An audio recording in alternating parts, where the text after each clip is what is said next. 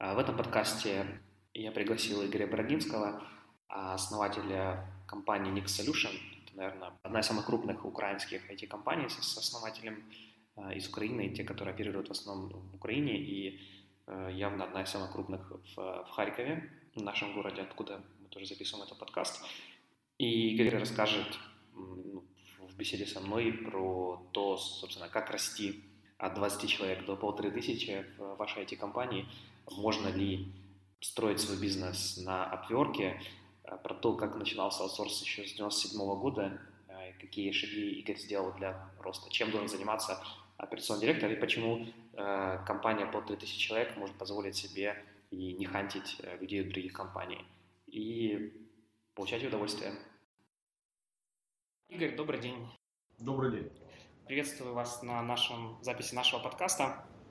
Хочу, ну, для тех, кто не знает э, Игоря Брагинского, это совладелец и основатель а, одной из самых крупных компаний Украины, я так понимаю, самая крупная компания Харькова, как минимум выход, выходцы из Харькова, а, Nix Solution, у которой есть еще другое название, сейчас мы у Игоря спросим, почему и так, и так.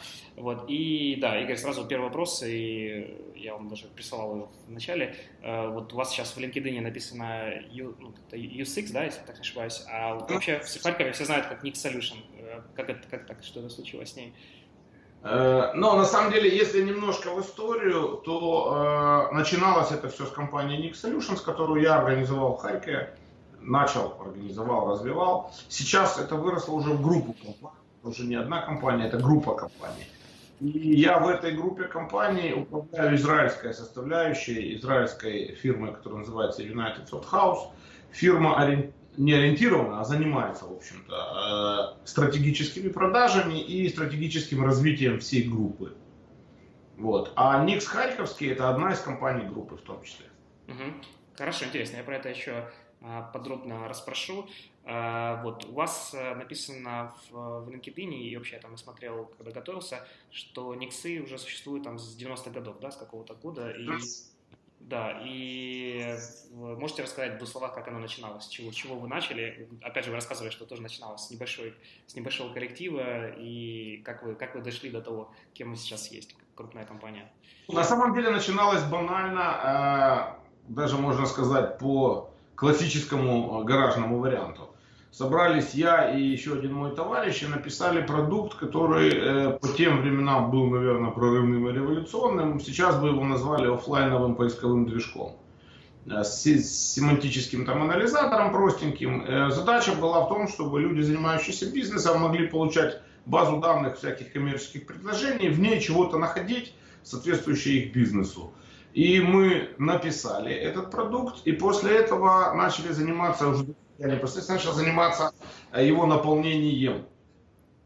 Вот. Были куча всяких газет, тот же самый там Харьковский курьер, там вот много-много газет с объявлениями, была сеть Вилком, были всякие ньюс-группы в Фидо. Это все сливалось в одну, в одну базу, рассылались апдейты ежедневные заказчику, и заказчики этим радостно пользовались. В общем-то, вот такой первый серийный продукт. Э, вокруг него начала расти фирма. Это что... заказ в Украине или нет? Это в Украине, это в Харькове. Просто Харьков. если это вы говорите 96-97 год, да? 94 94 год. Я помню, что у меня, сейчас помню, Dialab модем появился в 99 году. И что, что, что, что, это за, что это были за, ну, за бизнес, у которых уже был интернет и какой Интернет это, как раз был диалапная связь. Э, это была связь, которая использовала технологии Fidonet. Для передачи это, в общем-то, диалабные прозвоны были. Интернета, онлайна тогда не было ни у кого, насколько я помню. Ну или он был настолько в узких местах и настолько мало там было сервисов, что он был для бизнеса практически бесполезен. А мы с самого начала, в общем-то, э, интересы клиента ставили во главу. А если вы помните примерно порядок, сколько было клиентов и сколько можно было с одного клиента долларов получить? Просто мне кажется, рынок настолько был мелок, наверное, для этого или нет? Э, мелок не мелок, но и мы были не Google. Я могу сказать, что в пике у нас было, по-моему, в районе 50 клиентов. Э, по-моему, сейчас мне не изменяет память, у нас подключение стоило 150 долларов с настройкой, с выездом специалиста, с настройкой, с обучением.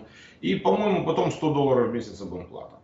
В принципе, для команды из трех человек этого было больше, чем достаточно. В 94 году у нас аппетиты были намного меньше, чем сейчас. Ну, я знаю, что э, и, и квартиры тогда деш, дешевле стоили. Совершенно верно. И стоило все, деньги были другие. Ага. В общем, нам хватало. Мы не э, могли позволить себе личные самолеты, но на хорошую, веселую, радостную жизнь хватало.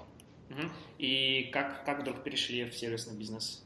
А мы не вдруг. Э, те же самые клиенты потихонечку начали нас просить, сначала начали просить помочь с э, администрированием машин, с этапом компьютеров. Тогда Windows были страшными зверями, они не хотели работать ни на чем, даже если соглашались какое-то время поработать, потом падали, дохли, как раз только-только появились вирусы, такое явление – их надо было тоже кому-то чистить, никто не был готов, ни у кого системных администраторов у маленьких фирм своих никогда не было. Потихонечку мы начали оказывать услуги обслуживания компьютеров. Сегодня бы, наверное, называлось системным администрированием. А потом нас начали просить, у нас же есть хорошие компьютерщики, начали просить, пацаны, а напишите вот тут там простенькую программку для склада, тут напишите там то все. Начинали с того, что людям на Excel скрипты писали. Uh-huh. Все усложнялось, аппетит приходит во время еды где-то году к 96-му, 97-му у нас уже было человек 15, наверное, в штате. И, ну, это все украинские заказчики. Харьков, это все, да, это все Харьков. Мы не выходили за пределы Харькова, потому что, ну, тогда глобальная продажа для нас была еще большой и неподъемной. Хорошо. И постепенно стали вот оказывать разные сервисы. В общем-то, где-то году к 96-му, 97-му я понял, что дальше мы уперлись в потолок. Дальше нам расти пока некак и непонятно как. Э, тогда не было таких развитых систем удаленной работы, чтобы можно было, как сегодня можно найти фриланс-заказы, не выходя из Харькова. Тогда этого практически не было. Ну, я, собственно, взял под мышку жену и переехал в Израиль. Э, открывать здесь э, представительство по продажам. Это какой, какой год? 97-й, это лето 97-го года. А, то есть это изначально вы переехали не потому, что хотели и могли эмигрировать, а просто чтобы для бизнеса? Совершенно верно. Больше того, фирма там как бы выведена в, автопил... в состояние автопилота, поддерживаются старые заказчики, потихонечку какие-то новые микрозаказики получаются. То есть все процессы в Харькове продолжали течь как бы в нормальном режиме. А я поехал за новыми горизонтами. Угу. А, а у вас уже были, ну, то есть у вас были там какие-то знакомые, или вы просто с нуля, с чистого лица начали все это делать? Практически нет. Ехал я на голое место, но, как бы, опять же, помогло то, что все люди в мире, оказывается, друг друга знают. То есть я, э, когда собрался переезжать в Израиль, понятно, был настроен, понимал, что первые там месяцы, может быть там год, придется там делать все что угодно, включая, надо будет разгружать вагоны, будем разгружать вагоны. Денег столько, чтобы взять с собой полные карманы, не было. С собой при удалось привезти компьютер и жену. А потом, уже буквально месяцев за пару до отъезда, начал общаться с теми, кого я знаю в Украине, вот в нашем, в нашем бизнесе, в сетях, в связи. Э, ребята, у кого есть там контакты, кто что э, знает, там, как, как, как там устраиваться. И тут совершенно случайно в разговоре с Сережей Гульчуком, он тогда был директором киевского Лакинета, большой провайдер, я не знаю, сейчас помнит его, кто не помнит, э, разговоре с Сережей Гульчуком, я говорю, Сережа, я вроде видел в Израиле, была такая компания Лакинет, это ваш филиал? Он говорит, не, не, это не филиал, но это дружественная нам фирма, она принадлежит вот моему другу, учителю, вот, я говорю, слушай, порекомендуй ему хорошего человека. Хороших людей всегда мало.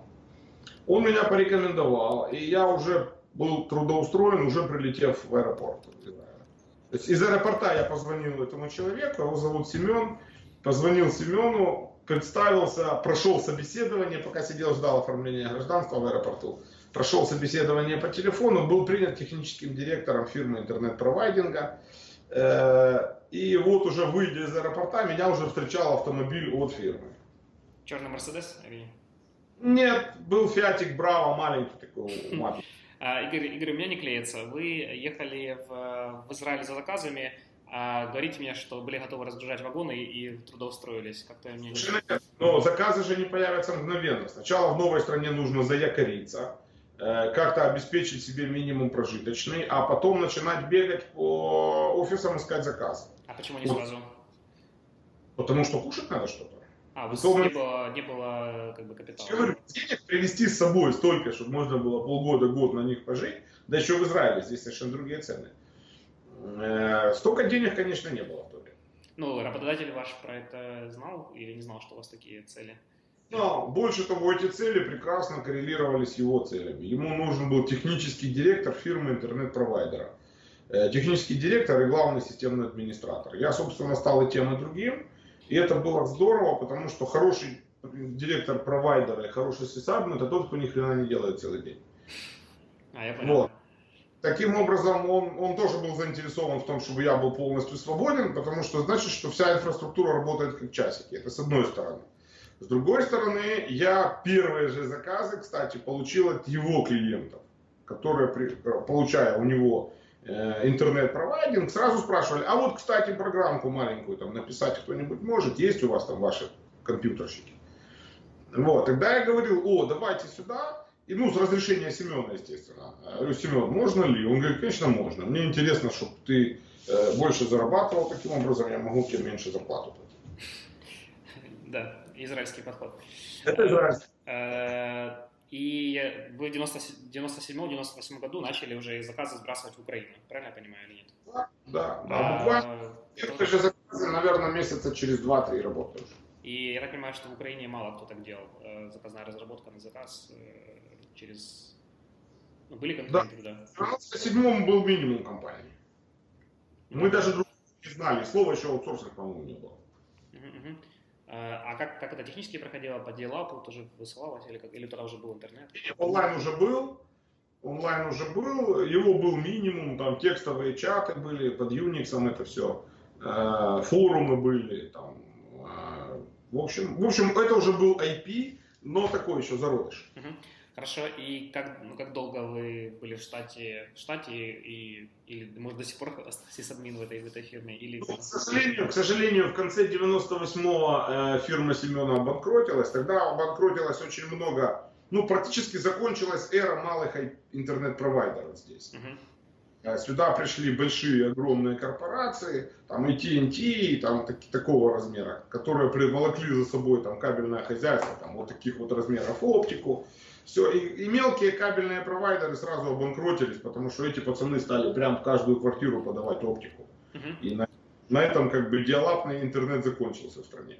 Да, поэтому фирма Семена закрылась, обанкротилась, но по сегодняшний день мы с ним лучшие друзья, я считаю, во многих вещах его своим учителем. Вы вернулись в Харьков или продолжили в Израиле жить и работать? Я, я продолжил в Израиле, мы к этому времени уже имели достаточный поток заказов здесь. И было понятно, куда его расширять. Это был как раз тот самый пик доткомов первый. И ну, количество заказов просто потрясало воображение. Нельзя было выйти на улицу, чтобы люди, знающие, что ты компьютерщик, не хватали тебя за руку, не тащили там в карман. Золотая жила. А, а Игорь, а помните примерно рейты, по которым работали в Украине и в Израиле? Какая разница была тогда? О, разница была потрясающая. Ну, то есть сейчас я, конечно, так сходу не пересчитаю в, в час в час, но могу сказать, что тогда за 100-150 долларов в месяц я нанимал потрясающих программистов. А ну, рейты, в смысле, по которым вы продавали? Э, продажный рейд э, был очень разный, но если мне не изменяет память, 15-18 долларов в час был. Угу. Ну, примерно похоже на текущий, может быть, сейчас даже, наверное, больше. больше. Ну, сейчас не 15 все-таки. Ну, сейчас до 15 долларов в час мы не... Да, я понял. Ну, может быть, каких-то совсем интернов. А, окей. И то есть можно ли сказать, что это у вас был основной источник э, продаж из Израиля, или и как долго это оставалось? Значит, э, до 2000, 2001 года, когда бабахнул крах доткомов, вот когда пузырь взорвался, Э, это был наш основной поток, достаточно большой. Мы подросли к тому времени, человек достал уже. И очень-очень интересные проекты колбасили. Но моей ошибкой было то, что мы работали только со стартапами. Ну, частично была моя ошибка, частично у нас пока не было просто выхода на более серьезные бизнеса. Вот. И поэтому, когда в 2001 э, все это бабахнуло, Э, мы потеряли разом всех абсолютно заказчиков, в том числе всех, кто находился в пайплайне на новой продаже. И кучу денег нам остались должны. То есть все, что мы зарабатывали до этого, шло в развитие практически, а то, что мы откладывали, оказалось съедено неоплаченными платежами закрывшихся, погибших клиентов. Очень много денег, очень много. И я так помню, на конференции вы рассказывали, что как раз это, возможно, тот период, когда то ли год, то ли два года у вас была задержка зарплаты, и остались самые, или многие остались преданные. Было дело, да, было дело. Доходило до того, что люди ходили там э, на, на Южный вокзал пешком кушать пирожки на обед, потому что там дешевле. Было, было. И э, как вы выходили из этого кризиса? И вообще, э, тут вопрос, наверное, психологического фактора, как вы вообще не опустили ручки, не распустили всех, не пошли в найм, э, не знаю, не уехали куда-то. Вот что, что вас, что вас как бы, что, что, что держало компанию, что, что, что держало вашу личную веру и веру ваших сотрудников? И как вы крутились? Бу. Как можно объяснить, почему ты не сдался? Это вопрос, по-моему, не имеет ответа. Не умею, не хочу. Почему ты не сдался? Ну, потому что есть люди, которые идут работать в найм, им так комфортно. Есть люди, которые ведут собственное дело, им так комфортно. Э, между этим есть какой-то, понятно, что какой-то спектр, но, ну, не знаю, не получилось, что ли. Сдаться. Может, может, никому не надо было, чтобы я сдался. Никто не звал так, чтобы сдаться. А что удержало этих, ну, э, ну какая-то потеря наверняка была, э, какой процент остался? Потеря, потеря была, но надо понимать, что почти аналогичная ситуация была у всех вокруг. То есть тогда тот факт, что мы брали программистов на работу там, по 150 долларов в месяц, э, это реально для, них, для многих было спасение от голода. Это сейчас смешно, наверное, звучит, но в 97 году программисты были безработными пачками. Причем хорошие, хорошие, классные программисты.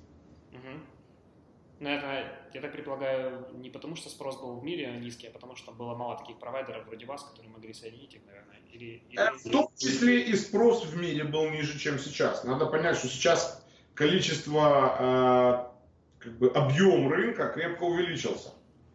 Потому что компьютеры вошли туда, где их раньше никогда в жизни не было. Угу. Ну, мобильные в том числе, и телефоны.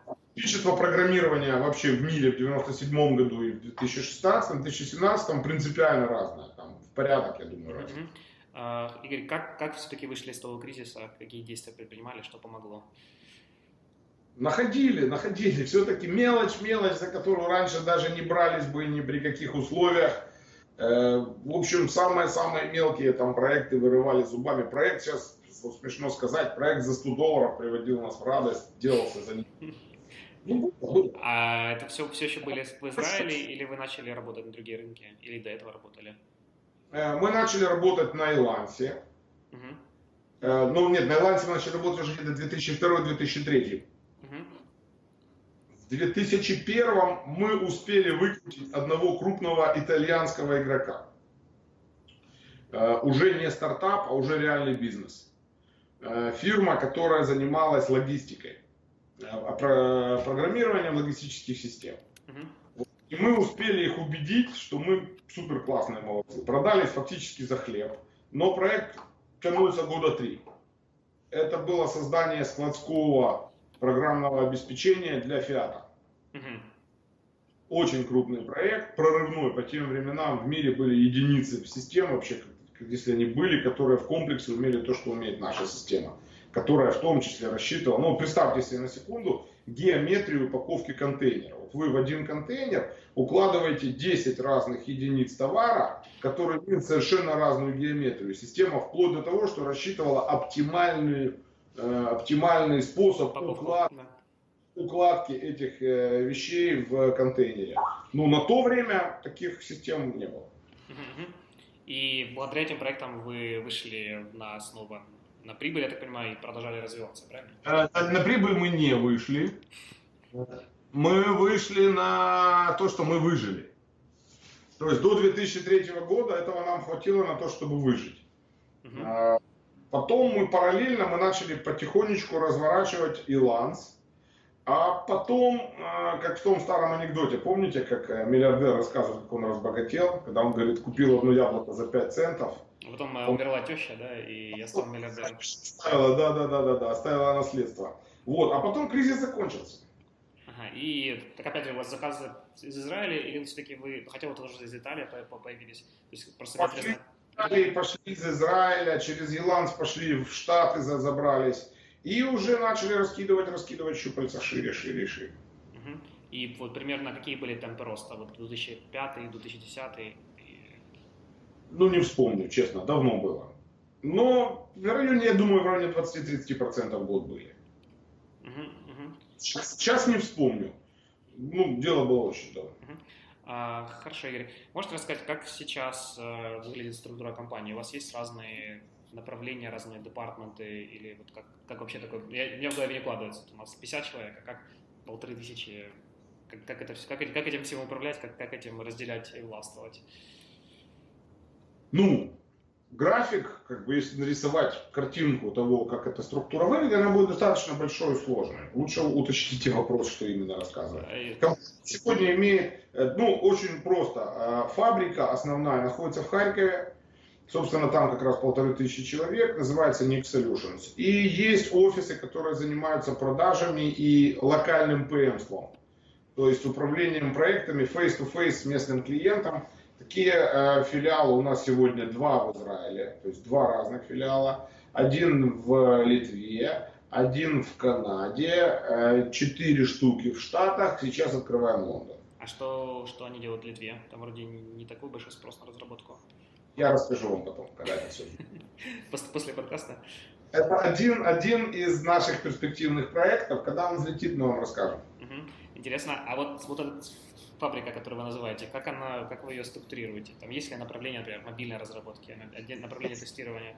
Департаменты, да. Департаменты э, по технологиям и департаменты по аккаунтам. Большие аккаунты, они выделены в отдельные департаменты. Там какая-то вот вроде как матричная структура получается или нет? То есть, э, допустим, если есть проекты, нужно там на него выделить, то значит есть э, люди, которые подчиняются и... Подчинение по ПМской линии и подчинение по технической линии обязательно. Uh-huh, uh-huh. Угу. Да, интересно. Ну просто для вас это очевидно, а для небольших компаний непонятно, как такими. Это очевидно вообще сегодня в э, как бы, ну, это является классикой в IT-индустрии. Угу, угу. Хорошо, ну опять же, не, не, не все еще к этому и, и пришли. Хорошо, и вот э, когда вы, ну вот в каком, в какой момент у вас начался отдел продаж расти дальше, чем вы один, или вы продавали еще до 2003 года э, самостоятельно?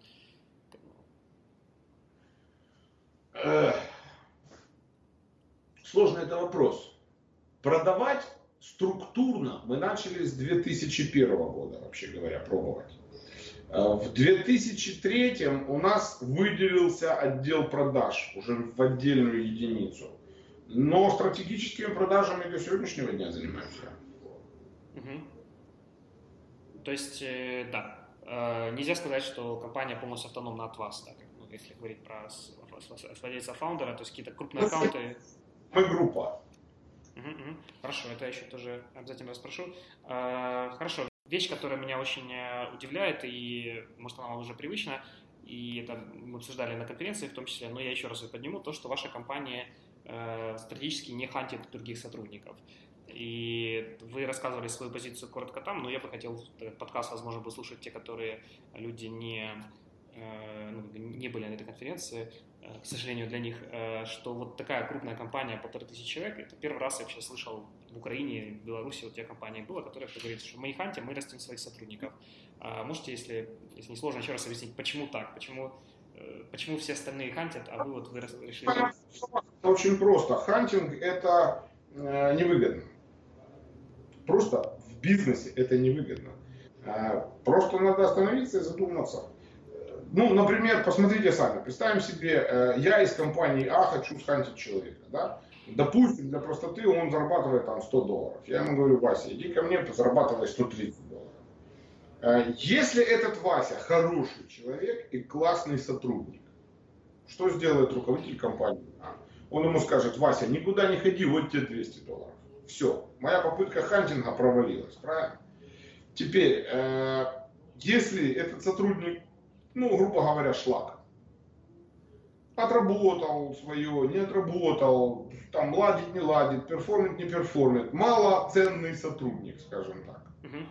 А директор скажет, да, Вася, иди, я, я на твое место возьму другого. Вот, что получается? Я за overprice купил underperformer а. Угу.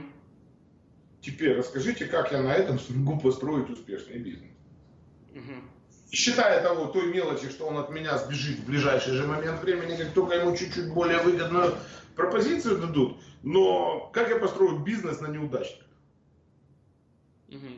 Игорь, правильно я понимаю, что вы приравниваете человека, который пришел с одной работы на другую, как неудачника? А, нет.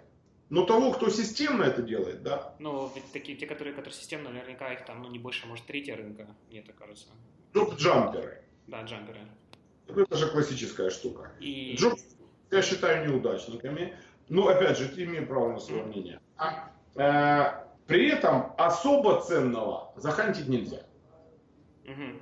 Э, вопрос, вот смотрите, есть же на рынке компании, все кроме вашей крупные, все хантят, но все ищут, переманивают, у них отделы департамента, там LinkedIn ломится от этих грудастых девушек, которые пытаются заманить.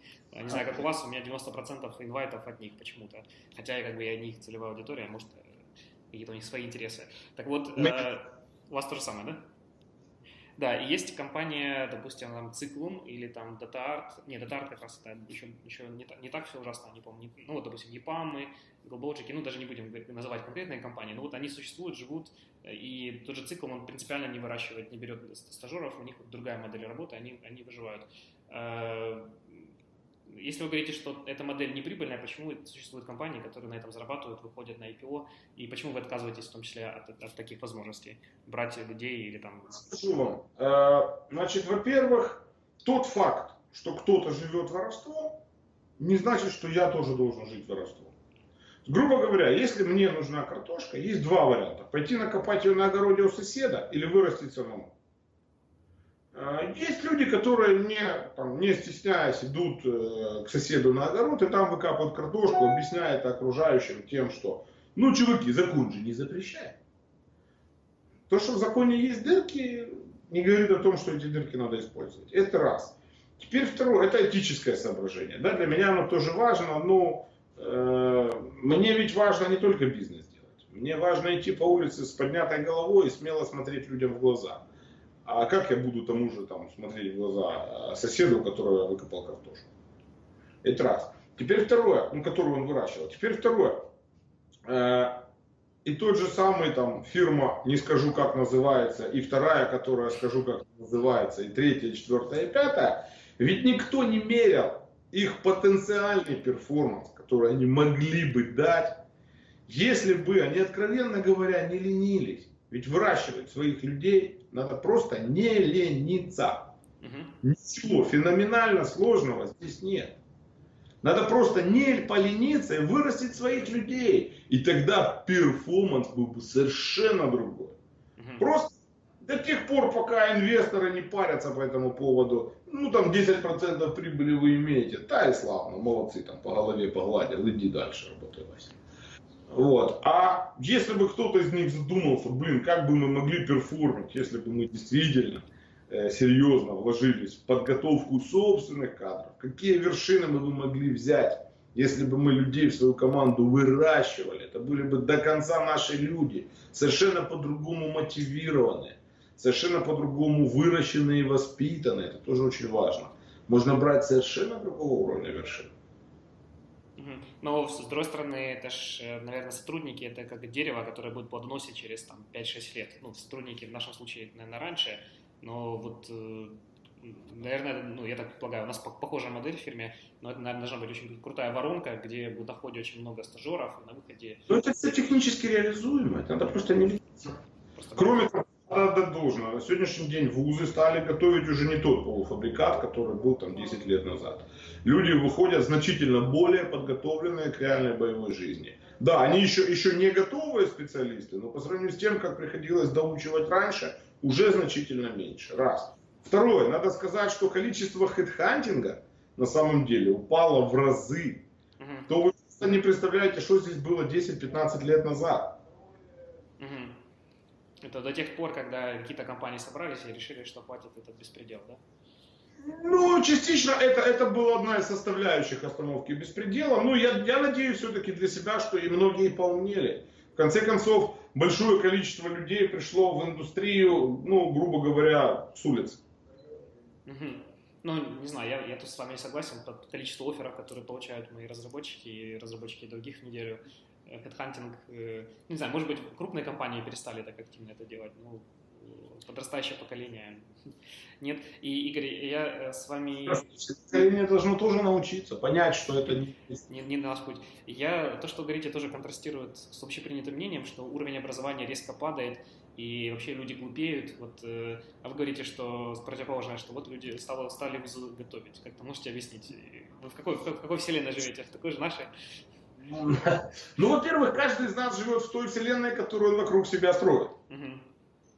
Э, вокруг нас ведь тот мирочек, который мы вокруг себя построили. Ну, например, простой тупой пример. Э, количество взаимодействия моей компании с вузами на сегодняшний день колоссальное.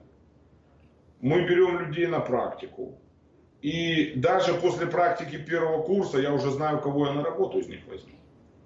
Э, мы, у нас проходят практику преподаватели вузов, профессора. С нами советуются кафедры, с нами советуются вузы, с нами советуются министерства о том, каких людей нам надо, как их лучше готовить, что им прувить. Ну, посмотрите хотя бы на изменение того же уровня английского языка в высшем образовании.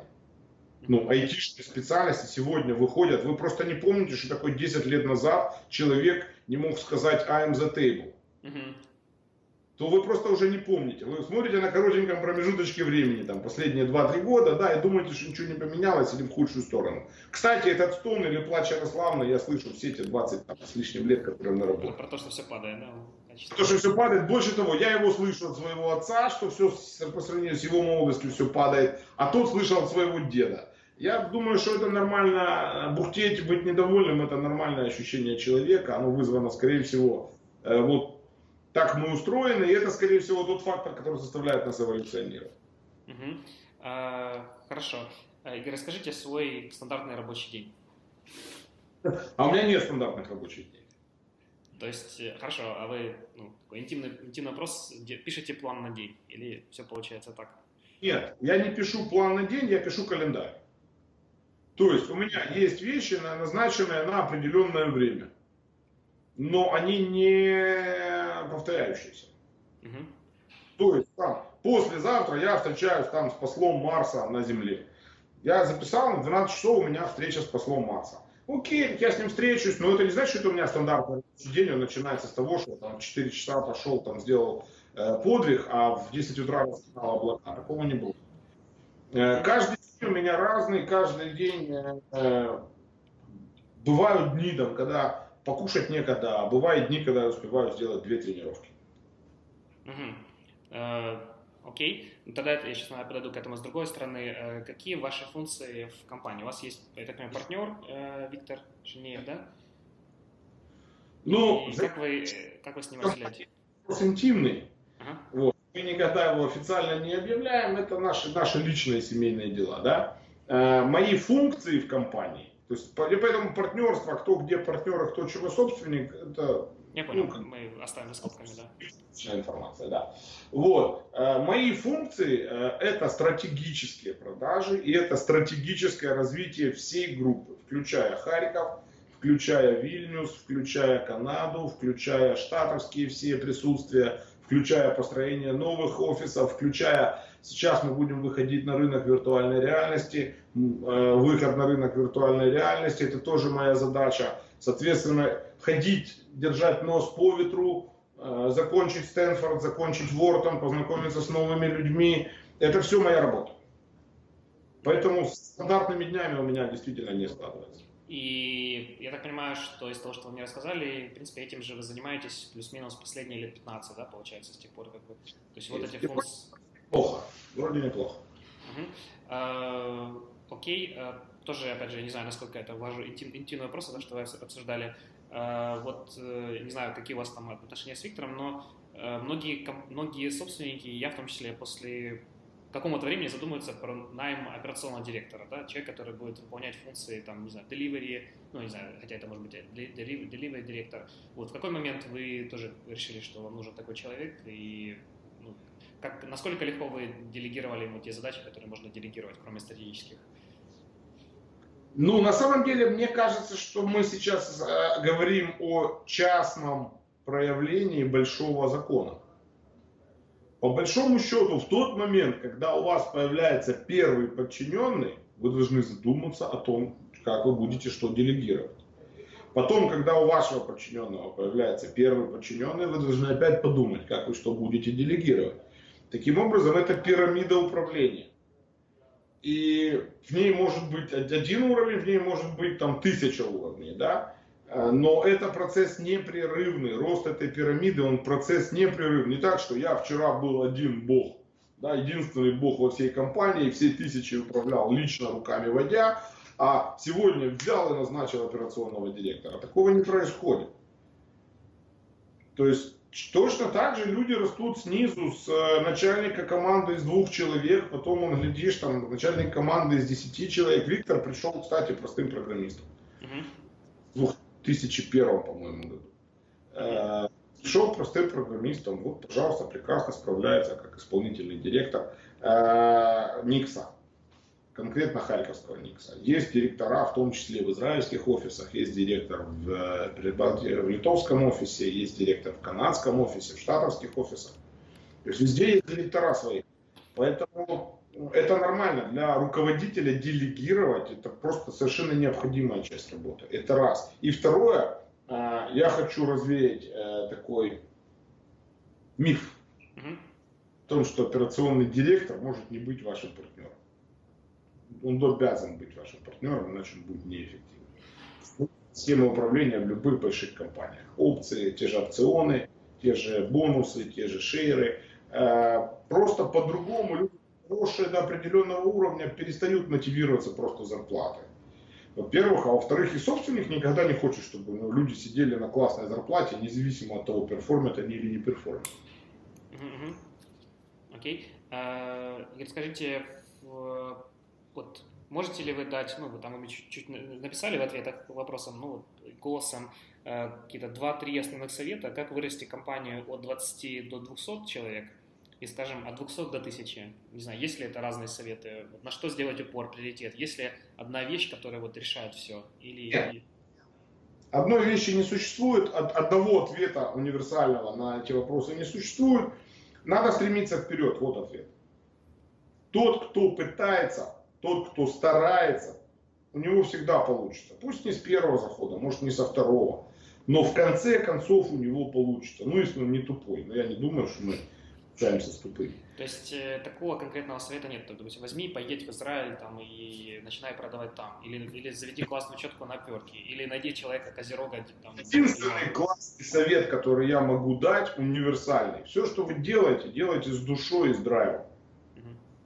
Когда вы делаете что-то с душой и с драйвом, во-первых, вы от этого получаете удовольствие. Вы не думаете потом, когда вам 82 года, блин, что же я всю жизнь этим говном занимался и пожить не успел. Вот. Не происходит такой ситуации, вы думаете, вау, я прожил классную, яркую, веселую, драйвовую жизнь. Это раз. Второе, когда вы делаете что-то с драйвом, результат совершенно другой. Угу. А, Игорь, я не, не понимаю, как это делать с драйвом. Ну вот есть у меня есть какой-то проект, я его должен делать. Как я могу сделать его с драйвом или не с драйвом? У меня же нет кнопки включить драйв. Что вы это вкладываете? Есть. А, заниматься тем, что приносит драйв. есть... Вы всегда можете выбрать, чем вы будете заниматься. Кто-то драйвует от того, что он супер классно пишет код, а кто-то тащится от того, что он э, управляет людьми а кто-то вообще там решает какие-то супер задачи по кибербезопасности и защищает каких-то хитроумных взломщиков и тоже получает от этого оргазм. То есть я правильно понимаю, что если я ну, конкретно собственник, э, вот у меня 50 человек компания, то я должен, э, чтобы расти и развиваться, я должен понять, что то, в чем я занимаюсь, приносит мне больше всего драйва, и туда уделать упор. И не только вы, но и ваши люди. Расстановка людей по местам должна быть такой, чтобы каждый из них получал драйв от того, что он делает. Тогда это будет классный оркестр. И тогда все остальное, рынки и прочее, это будет вторично. Угу. Если говорить об оркестре, да, каждый должен выбрать. Вот кто-то играет на арфе, а кто-то на бубне. Чтобы... Каждый должен выбрать от, от кого, от чего прет. Угу. А, хорошо. А, такой вопрос. Вот представим себе, такой, мы смоделируем ситуацию, что а, без, без насилия, э, но как-то так произошло, что вы в один момент потеряли весь, весь свой бизнес, ну, ну, слава богу, без долгов, и все люди, которые, все связи, которые у вас есть за рубежом, и здесь все про вас забыли. э, и, ну, как бы они вас не вспомнят. С чего бы вы начинали вот, построение компании с нуля? И начинали ли бы? С того же самого. Я, собственно, в 2000 это уже исполнил. В 2000 я лишился всех клиентов, э, всех денег, еще остался с долгами. У вас остались, вот. остались ваши, ваши кадры, ваши самые, самые важные, наверное, в этой компании, а то, а то и, и кадров нет. В тот момент кадры не были самым важным определяющим IT-компании. Для маленькой компании это менее важно. Во-первых. Во-вторых, их было огромное количество на рынке, потому что проблема касалась не только меня, проблема касалась всех. У всех были проблемы. И тот же тогда Global, сейчас Global, тогда назывался МИК. Валидио потом. Еще не Валидио даже, еще МИК. Вот, они тоже сокращались и, и сокращались там все окружающие. А в это время, кстати, интенсивно рос телесенс, Эдди Кругин ходил, всем говорил, э, да давайте все ко мне, нафиг вам эти ваши старперы. Вот. Э, но, тем не менее, поднялись нормально. Еще раз упадем, не дай бог, тут фу, но еще раз поднимемся, не проблема. Ну, какого-то универсальной идеи, вот с чего начинать с нуля, э, совету. Допустим, человек, который хочет только стартовать свой IT-бизнес, э, тоже, тоже идти только по, по страсти или есть какие-то еще рекомендации? Да рекомендация простая. На самом деле ведь тут все просто. Купить за 5 копеек яблоко, помыть его, продать за 10. Пока не придет, э, пока не умрет свекровь или теща. Не упадет на голову наследство, да. Я понял. Э, хорошо, вот такой еще вопрос. Э, где-то года 3-4 назад Никсы, надеюсь, это не очень обидно будет слышать, это считалось отличное поле по схантить. Если тебе нужно схантить, ты шел в Никсы. Э, и ну, все рассказывали, я взял, хвастались, кто больше с Никсов взял э, сотрудников. Ну, в моем окружении мы, по-моему, никого не взяли. Не, может, одного. Вот. И вопрос вот в чем. Э, ну, сейчас, сейчас перестали об этом говорить. И у меня есть знакомые тоже, которые у вас работают. Ну, что, что вы поменяли? Как, что вы исправили, что в общем, вы, вы смогли гораздо сильнее удерживать кадры и от вас перестали уходить? Было ли что-то такое, что вы можете назвать? Ну, во-первых, э, я хочу сказать, что это, конечно, комплимент. Это не обидно, это комплимент. Потому что э, наша модель, собственно, э, бизнеса, в том числе построена на том, что мы набираем намного больше кадров, чем нам надо. Очень образно говоря, мы берем огромное количество руды, его просеиваем, оставляем себе золотые самородки, менее полезные породы пропускаем дальше, то есть разрешаем им быть ханченными кем-нибудь из людей вокруг или компании. Да? Это наша модель бизнеса. Мы себе оставляем самых лучших. Почему? Потому что мы э, поставили на поток производства обучения. Производство обучения и подготовку кадров мы поставили себе на поток. И делаем это большой, грубо говоря, черпаем ложкой значительно больше, чем нам надо. И, соответственно, мы выбираем себе самых лучших, и поэтому от нас Э, большое количество кадров потом расползается по Харькову, и дальше мы никогда по этому поводу не расстраиваемся, мы говорим, фу фу фу слава богу, потому что самое лучшее от нас никогда не девается. Самое лучшее остается с нами. Вот. А, поэтому и хорошо. И кроме того, мы еще поддерживаем, даже подогреваем эту версию сами. Почему? Потому что мы хотим, чтобы у всех студентов Э, был рефлекторный ответ на вопрос, куда пойти работать на первое место. Никс. Ну да, Таким получается. Обеспечиваем огромную толпу на входе, выбираем из них самых лучших, потом их подготав, доготавливаем, и дальше самых-самых лучших оставляем себе, остальных не держим, выпускаем на рынок. Вы сказали, что вы самые сильные у вас остаются, а как вы их удерживаете или как мотивируете оставаться? Как? Мотивировка? Мотивация это вообще ведь не одноходовое э, занятие. Во-первых, оно не состоит из одного единственного э, признака. Вот если вот раз перещелкнули здесь выключатель, человек мотивирован. Выключили, не мотивирован. Мотивация это очень комплексная штука. Во-первых, а во-вторых, она перманентная штука. То, что работало с этим человеком всегда, вчера, может не работать с ним завтра. Не может, скорее всего, не будет работать.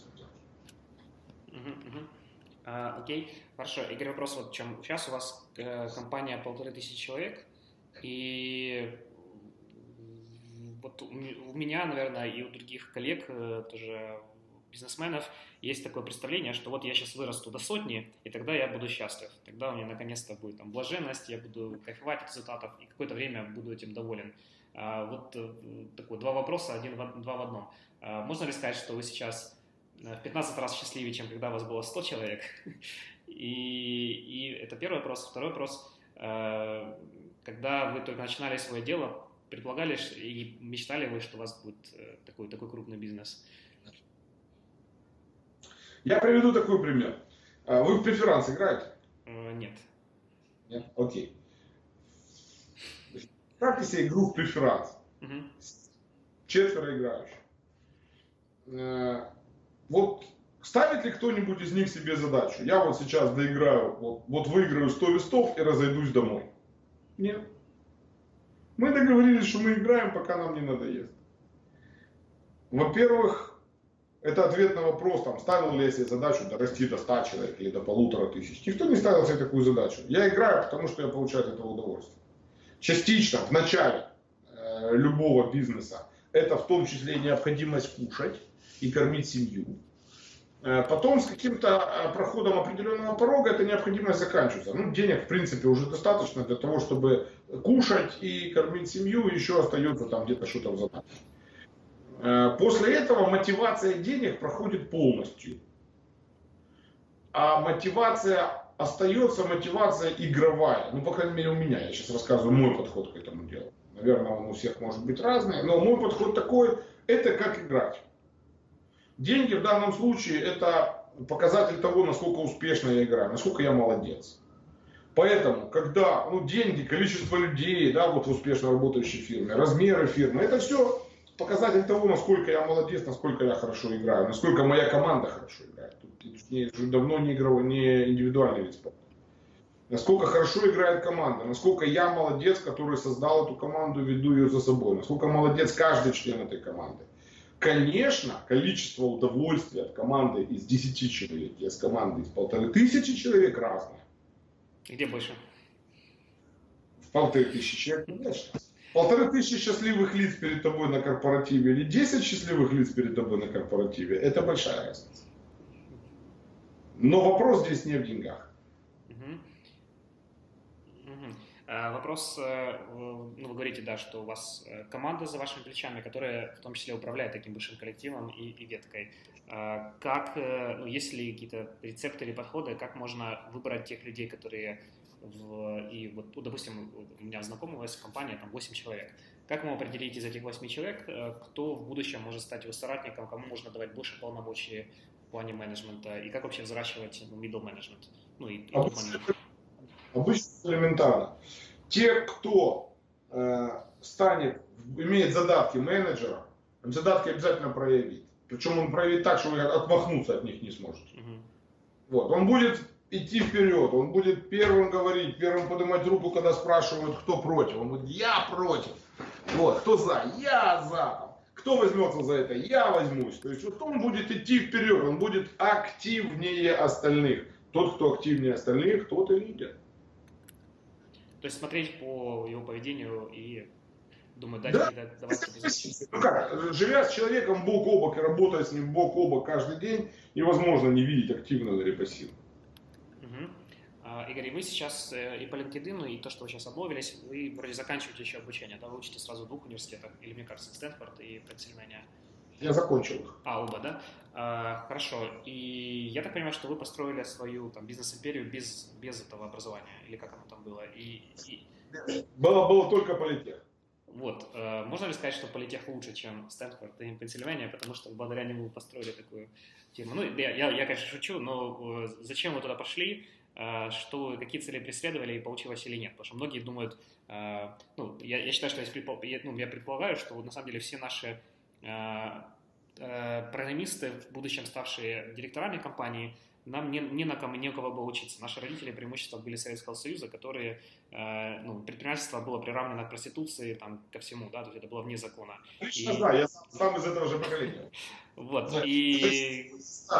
Возможно, да. И, соответственно, у нас наше предпринимательство, предпринимательство, хотя украинцы считают предпринимательская такая нация, но у нас все это вышибали, и, возможно, для этого есть смысл, вот я для себя рассматриваю, поехать за рубеж, поучиться там, где это не вышибали. Вот как, как у вас было? А, я скажу так, что учиться предпринимательству в моем понимании нельзя. В моем понимании это либо есть у человека, либо нет. Предпринимательство это когда ты не можешь сидеть на заднице ровно.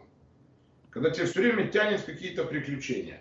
В советское время там были там люди, которые валютой там фарцевали, все, все что угодно. Они не могли физически сидеть ровно. И это даже тоже не вопрос денег, не вопрос сладкой жизни. Они зачастую там в тюрьму попадали, там еще какие-то вопросы. Вот. Это просто вот такой геном. В моем понимании этот геном либо есть, либо его нет. Другой разговор, подточить, подтюнинговать, э, дать какие-то базовые навыки тому, кто уже все равно бежит вперед, это образование позволяет. Но я бы не сказал, что оно ключевое. Зачем я туда поехал? Ну, я поехал, надо понимать, я получил Executive MBA, э, это уже общение с экзекутивами э, верхнего уровня в мире. То есть это и связи, это и понимание подходов, как работают в мире большие корпорации, как работают большие корпорации. Ведь я же тоже от цехи на самом деле. Ну, закончивший политех, понимание о том, как работают корпорации там, с 10 тысячами хотя бы человек, я не знаю. Как мыслят их э, руководители, на каких критериях они принимают решения, какие вообще цели у них, зачем они живут. Первое. Второе, меня очень интересовало, как у них поставлены процессы обучения, потому что у нас корпоративный э, университет, это очень серьезный момент. И я очень много оттуда привез идей для корпоративного университета. Корпоративное это образование уже не, не интернов, а опытных. Это интерны. Это интерны. А, интернов в том числе. Ну, ну они... А что, что, что, что можно еще придумать? Образовываешь интернов и все? Или что? О, миллион, блядь миллион.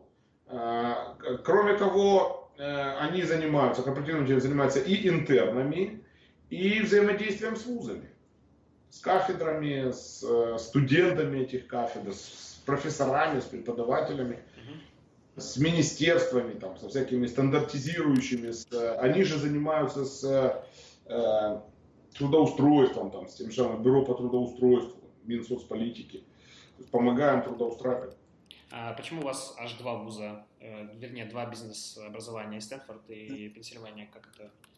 Ну, это, это Пенсильвания, это Вортонская школа бизнеса при Пенсиль... университете Пенсильвании. Ага. Ну, это два из трех топовых бизнес-образования в мире, в нашем, в нашей э. Почему вам одного не хватило? А, интересно было посмотреть с разных сторон. И разные там подходы? Они совсем разные, да у Вортона и у Стэнфорда совершенно разные подходы к образованию. И, кстати, это, конечно, крамола. Все считают, что Стэнфорд это номер один в IT-мире. Я могу сказать, что Вортон значительно сильнее. Угу. Он не настолько раскручен. Он не умеет, как Стэнфорд. Вот что потрясающе умеет Стэнфорд, это продавать раскраску облаков в любые, в любые цвета. Вот. Э, но при этом эффективность образования в Уортоне значительно больше. Хотя я в том числе читал лекции в Стэнфорде, э, могу сказать, что они только-только начинают поднимать то, что они застыли где-то 20-30 лет назад.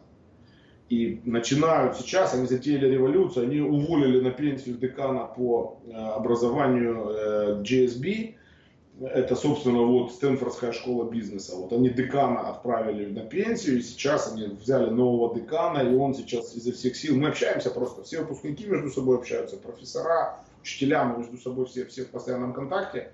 Вот сейчас они готовят прорыв, и они готовят совершенно другую технологию образования, и хотят реально стать опять номер один. Угу. Я надеюсь, получится все. Что же альма-матер? А какие-то конкретно заказы есть у вас с тех выпускников, э, с которыми работали?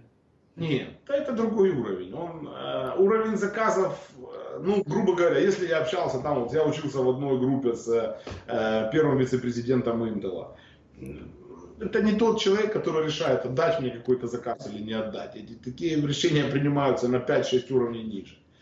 Там совершенно другое. Там понимание, куда в целом идет мир, куда бежит экономика, как она устроена. Это доступ к свежей, необструганной информации. Это огромное количество инсайдеров. В Вортоне, например, огромное количество банкиров со всего мира.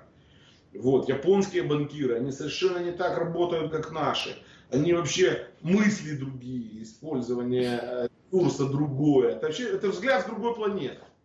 Это очень полезно. А... При этом я не скажу, что это вот именно кей-фактор. Тот, кто хочет делать бизнес, будет прекрасно делать бизнес. Без, без, без них. Угу. Да. И вопрос, а как вообще вы определились, э, ну, как вы вообще решились туда поступать с точки зрения даже того же времени? То есть это нужно будет да, инвестиция большое количество часов, которые вы отрываете от своей компании. То есть как, ну и вообще, да, и второй вопрос с этим же связан. А, с какого этапа роста компании, например, вы рекомендуете туда, то есть человеку, допустим, у которого 10 человек, стоит ему поехать поучиться в таких вузах? 100, 1000? От тысячи. До этого даже не стоит э, тратить время. Там, Нет смысла. Э, вот я, например, был в этом году, Вортон э, организовывает ежегодную SEO-академию. Там топ-100 мировых SEO собираются. Сели вокруг стола, пообщались, обсудили, поговорили, потом вечером побухали вместе, поехали. Неофициально завязали какие-то связи. Но я скажу, что я себя чувствовал там чужим. Нам, нам не о чем пока с ними разговаривать. Даже при том, что там полторы тысячи человек, компания нифига себе. Но вот с директором Форда нынешним, э, у мирового Форда, генеральный директор, мы с ним посидели, ну, выпили по бокалу. Как дела? Нормально. Вот. Но у нас нету, мы все-таки еще пока друг для друга инопланетяне. Общаться надо с теми, с кем у тебя хотя бы там уровни примерно, плюс-минус 2-3 шага вверх-вниз одинаковые. Поэтому э, ехать получать бизнес-образование надо, возможно.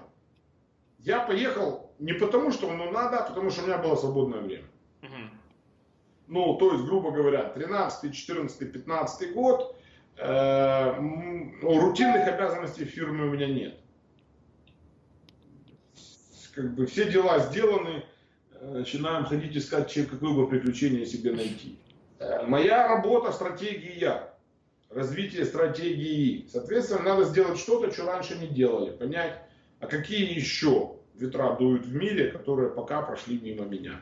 Вот было принято решение идти и смотреть так. А, Игорь, по вопросу, вот вы говорили про форт и рост. Есть такое мнение, что уровень развития компании определяется уровнем развития основателя и ну, человека, который занимается стратегией. То есть э, очень редко, когда компания может перерасти этого человека. Э, согласны ли с таким утверждением? А если да, то как тогда поднимать свой уровень, чтобы развивать компанию? Согласен. А, я думаю, что технически невозможно уровню развития компании пере, перерасти уровень развития своего руководства, потому что тогда руководство начнет отторгать этих людей. Что компания? Это, это же личности. Начнет отторгать этих людей, они не найдя понимания, уйдут в другое место. Угу. И как тогда развивать себя, чтобы таким образом развивать компанию? Или это слишком абстрактно? Ну, например, ну, да. как, как, как тащить себя за волосы из болота? Да? Как, как развивать себя? Больше общаться, больше рваться вперед, больше искать приключений там на задницу. Вот так вот происходит наше развитие. Вы мне в тексте написали, ну, с голосом, э, какие книги можете порекомендовать? Я тут смотрю, тут очень интересные. Я честно скажу, я вообще небольшой рекомендатель книг. Почему? Потому что я считаю, что надо больше думать самим. Меньше читать книг. Я вижу много людей, которые ищут э, в книгах ответы на то, до чего не могли бы додуматься сами, если бы сели и задумались. Вот мне кажется, что есть смысл больше думать, тренировать мозг на нахождение ответа. Э, тренировать мозг э, на... Ну, представьте себе, есть у вас ребус, да, вы можете, в принципе, повернуть другой стороной и прочитать ответы на этот ребус. Но намного полезнее, если вы его будете решать сами. Ваш мозг тренируется. И завтра он будет готов решать задачи, в том числе те, которые не имеют преподготовленных ответов. Поэтому, по большому счету, я не рекомендую много читать книг. Угу. Я считаю, что жизнь учит по намного более интенсивной программе. Просто надо открыть глаза и уши, и внимательно смотреть и слушать. Но если мы уже говорим о книгах, я очень рекомендую всем крестного отца Марию Кьюзу. Угу. Причем обратите внимание на такой мелкий факт. Э, многие люди не читают крестного отца, говоря, да я фильм, да. я фильм смотрел, да, чуть-чуть буду его читать. Так вот, во-первых, фильм это полное ничего по сравнению с книгой. Просто полное ничего. Чистый пивпав ой-ой-ой, Голливуд и, и пара грустных мелодий. Тогда как книга имеет потрясающие глубины мысли, потрясающие кейсы, Вообще говоря, эта книга это учебник, как построить собственное дело, как построить собственный бизнес, как построить собственную империю. Если просто отвлечься от того, что это гангстеры, да, и что их делом, их бизнесом является там, убивать людей, там, ну, очень образно говоря, на самом деле они тоже не старались не убивать никого. Mm-hmm. Вот. Э, но если как бы отбросить в сторону вот эту всю гангстерщину и голливудщину и посмотреть именно в суть того, что там написано, подумать о э, идеях, которые там заложены, о взаимоотношениях в семье, о взаимоотношениях в команде, о взаимоотношениях в империи, как это все вообще строится и почему оно не разваливается потом. Э, вот, например, совершенно простой пример с «Крестный отец 2», да, когда, ну, он уже такой, он значительно более слабый, чем «Крестный отец 1», но там глубочайшие мысли, когда этот э, Майкл Корлеоне захотел перестать быть перестать быть гангстером и стать вот добропорядочным буржуа, его съели эти акулы, просто съели. Это говорит о том, что, ребята, если вы родились волком, то надо лаять. Не надо стараться прибиться к барашкам. Они вас не примут, и волком вы перестанете быть, и барашки вас закончат. И вот таких вот мыслей на самом деле, их очень много. Это полная книжка. Они фактически на каждой страничке. Вот по концентрации умных мыслей я очень рекомендую крестного отца Марию Очень. Угу. И на пару последних вопросов. Э, вы вступили недавно, ну или там относительно недавно в Харьковский IT-кластер. И я не знаю, связано это с этим или нет. Что вы думаете, в том числе, про социальную функцию IT-бизнеса в Украине, если она или нет? То есть, ну, когда ну, есть существенный разрыв э, в зарплатах и в экономике, и мне кажется, очень, э, очень много не хватает в жизни Украины здравых людей с иностранным опытом. А, должна ли IT как-то помогать этому? И а это, является, это или является причиной, что в кластер вступили Харьковский по развитию а, Харькова и IT-комьюнити? Я, честно говоря, когда мы говорим про социальную функцию, не сторонник говорить об индустрии. Угу. Очень образно говоря, помогать или не помогать, каждый должен решать для себя сам я бы не стал говорить, индустрия такая-то должна помогать, там, аграрии не должны помогать, ибо они там колхозники грязные, а индустрия, ибо они там высокие интеллектуалы, IT-индустрия должна помогать. Это все, по-моему, неправильно. Есть люди, которые считают своим долгом помогать ближним. Есть люди, которые не готовы это делать. Это не зависит от индустрии. Это зависит конкретно от людей. Э, мое вступление в кластер, ну, мое, когда я говорю мое, я говорю компания, группа компаний. Э, вступление в Харьковский кластер на самом деле ничего общего с социальной, социальной функцией не имеет. Э, социальные свои, скажем так, порывы мы удовлетворяем в других местах. Развивая, ну, развивая молодняк, например. Да, помогаем армии, помогали вузам всю жизнь, хотя это тоже это, это все-таки бизнес. Э, помогаем там детдомам, помогаем церкви, там, ну, в общем, в разных, в разных местах. Но свою социальную функцию мы реализуем в другом месте. В IT-кластере это, в общем-то, бизнес. Угу, угу. То есть, ну, бизнес-цели. Да, это бизнес-цели. Хорошо, и последний, последний вопрос. Э, Если что порекомендовать слушателям нашего подкаста, напомню, это э, те, кто стартует свой IT-бизнес, или тех, у которых уже есть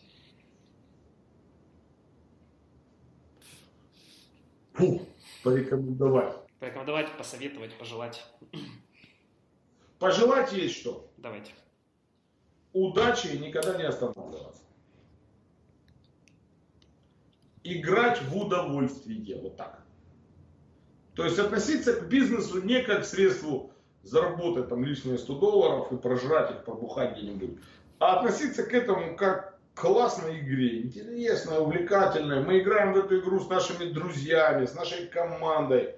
Мы решаем какие-то задачи, головоломки, которые до нас никому не удалось решить. Мы делаем этот мир чуть-чуть лучше. Мы все вместе живем драйвово в этом бизнесе.